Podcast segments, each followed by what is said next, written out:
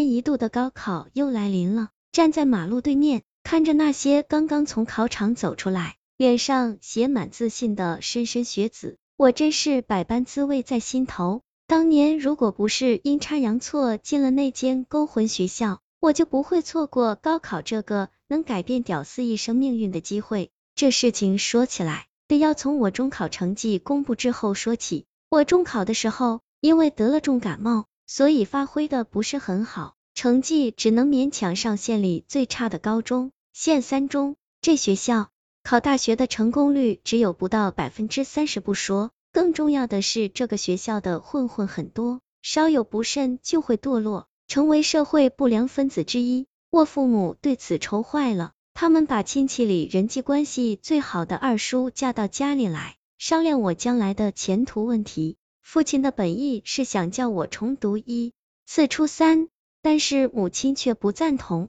小华那初中本来就不怎么好，重读一次初三，估计也好不到哪里去。那你说该怎么办？父亲反驳道：难道你想眼睁睁的看着自家孩子走上一条不归路吗？这看着我父母愁眉不展的样子，二叔轻轻咳嗽了一声，嗨嗨。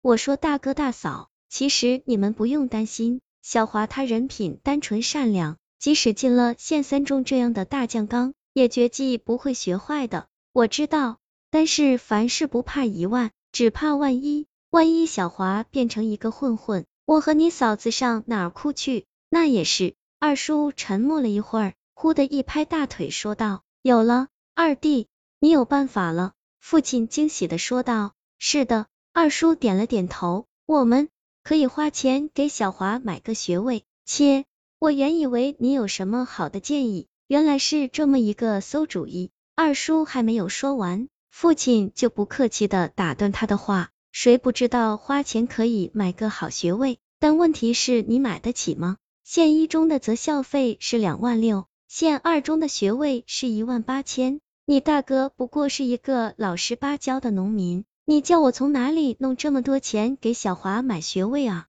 大哥，你别着急，先听我说完。二叔说道：“以你家的条件，无法买个县一中、县二中的学位，我是知道的，所以我建议你们买的是市二中的学位。市二中，这能行吗？”母亲疑惑道：“是啊。”父亲也说道：“我们连县二中的学位都买不起，又怎么买得起市二中的学位呢？”大哥大嫂。这你们就不懂了。没错，是二中确实是市区的高中，但又不知道什么原因，是二中的学位只需要三千左右。二弟，你说的是真的吗？废话，这要是假的话，我能跟你们说吗？二叔不屑一顾的说道。小华，你的意见呢？父母看着我道。我没意见，我说道，只要能够考上大学，就算叫我去贫困山区读书，我也愿意。那就好。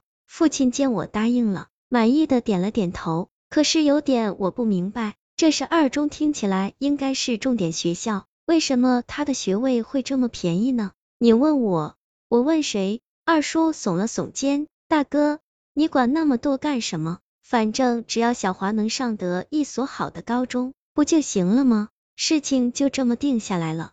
这一年的九月一日，我正式成为市二中的一名学生。因为是二中，距离家里比较远，所以我也就开始了人生第一次的在学校寄宿生活。我所在的宿舍是四零幺室，包括我在内，整个宿舍一共有四个人。我的室友大兜风趣健谈，故而住在一起不到三天，我们便互相熟悉起来。这一天晚上，刚刚参加完新生欢迎晚会的我们，由于过于兴奋的缘故，因此睡觉铃声响过之后。依然在说说笑笑，我们谈论的内容无他的，大都和今天晚上的晚会有关，特别是在舞台上表演的那些漂亮师姐，更是我们谈话的主题。真是想不到啊！睡在我上铺的阿来说道，我们是二中这么一个人数稀少的学校，居然有这么多漂亮的女生，真是太神奇了。是啊，睡在我对面的阿古说道，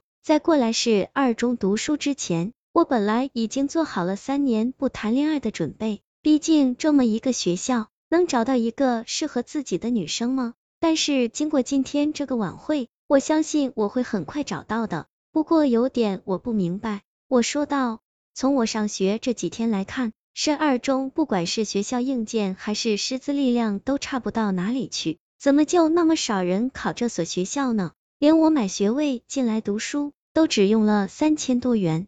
小华，这你就有所不知了。我的疑问刚刚发出，阿富就神秘兮兮的说道：“他是我们宿舍里唯一一个住在市区的学生，对市二中的掌故颇为熟悉。我们这个学校有点不干净，不干净？不可能吧？学校有那么多清洁工，我们学生还要早晚都要打扫一次，怎么会不干净呢？”阿来说道：“阿来。”我说的不干净不是卫不卫生的意思，而是说这个学校闹鬼。什么闹鬼？宿舍里所有的人一听见阿富说出闹鬼二字，不约而同的叫了起来。阿富，你是说真的吗？阿古说道。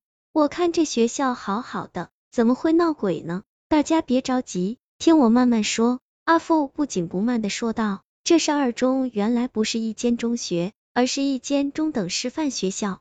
这师范学校有一个幼师专业班，里面就读的全都是喜欢教幼儿园的女学生。有一年，据说是九十年代初，有一位幼师班的女学生，因为男朋友出国结识了一位金发碧眼的外国美女，把她给抛弃了。她受不了这个沉重的打击，某个晚上突然精神失常，拿着一把大剪刀，在走廊见到人就捅。等警察接到报警电话赶过来的时候，他已经捅死了八个女学生，鲜血染满了走廊的地板。把剪刀给我放下！警察举着手枪，冲着那个女生大吼道：“嘿嘿嘿！”面对警察的持枪警告，那女学生居然一点也不害怕，反而还放声大笑起来。那笑声，根据后来人们的说法，就是那群身经百战的警务人员也情不自禁的有些害怕。那女学生笑完之后，拿起剪刀，将自己的左手掌给剪了下来，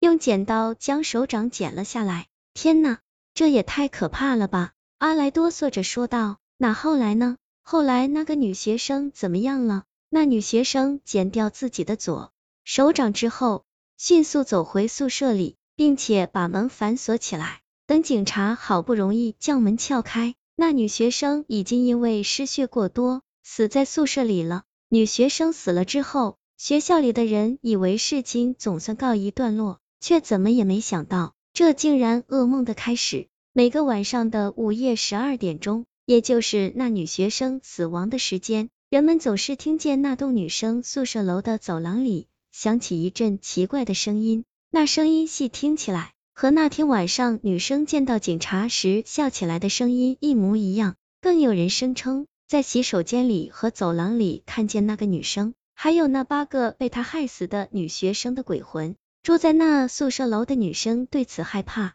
纷纷要求换宿舍。学校的领导无奈，只好答应了学生们的要求，并且把那宿舍楼封了。然而，学校的领导人还是太低估了那女生的鬼魂的实力了。就在那宿舍楼被封之后的一个星期，学校的化学实验室不知怎么回事。突然发生爆炸，引起了大火。大火足足烧了四个小时，几乎把半个学校都烧毁了。如果不是因为之前消防局的人过来组织过火警演习，学校过半的学生就会葬身无情的火海之中。尽管如此，依然有二十多名学生死亡。